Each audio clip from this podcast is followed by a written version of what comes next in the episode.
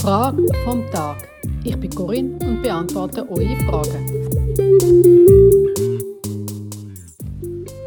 Wo ist Gottes Liebe?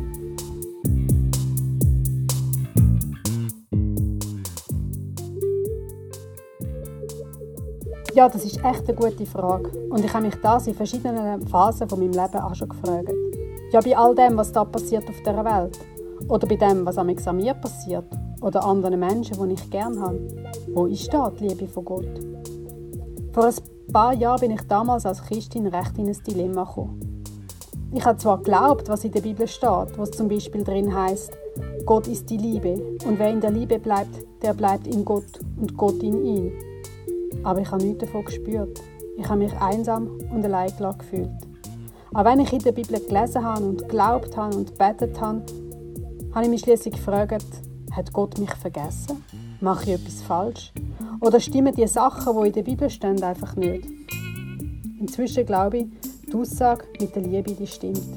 Dass Gott die Liebe ist und aus Liebe alles geschaffen hat und seine Liebe immer noch da ist. Auch jetzt, in dem Moment. Und dass wir alle seine Liebe in uns tragen. Nur, wir verlieren den Zugang zu dieser Liebe ständig.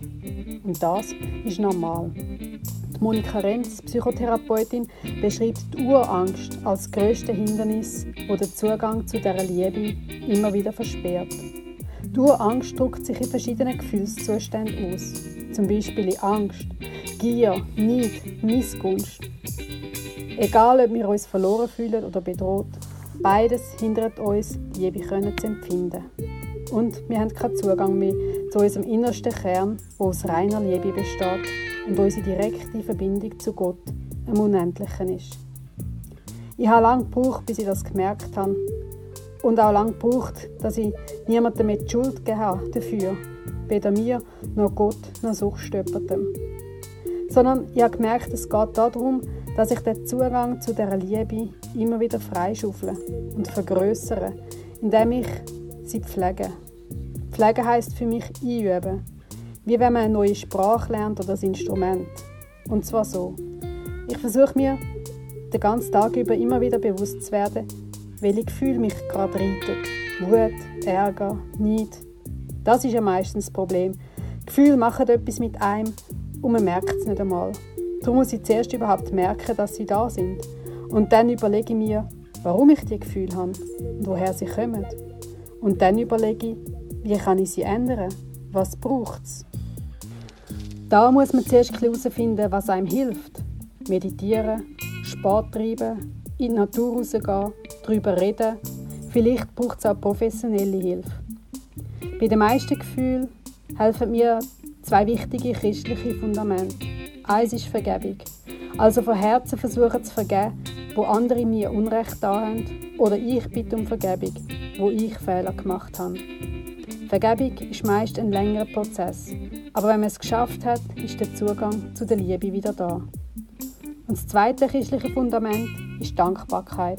Ich muss zugeben, das liegt mir wirklich nicht. Ich bin nicht von Natur aus dankbar. Darum muss ich mir das richtig vornehmen, mir immer wieder zu überlegen, für was bin ich dankbar in meinem Leben. Aber es lohnt sich.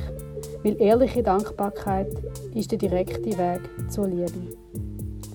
Zum Schluss, wenn es sich jetzt stresst und du denkst, nein, jetzt muss ich das auch noch, um zu dieser Liebe zu kommen, kommen dann gar nicht einfach so und gratis über. Du musst im Fall gar nichts. Egal, ob du die Liebe spürst oder nicht, dich dafür einsetzt oder nicht, sie ist da, in dir drin. Und sie gilt dir sowieso, egal ob du dich anstrengst oder nicht. Sie einfach auch zu fühlen, macht das Leben nochmal schöner. Und darum viel Freude beim Finden.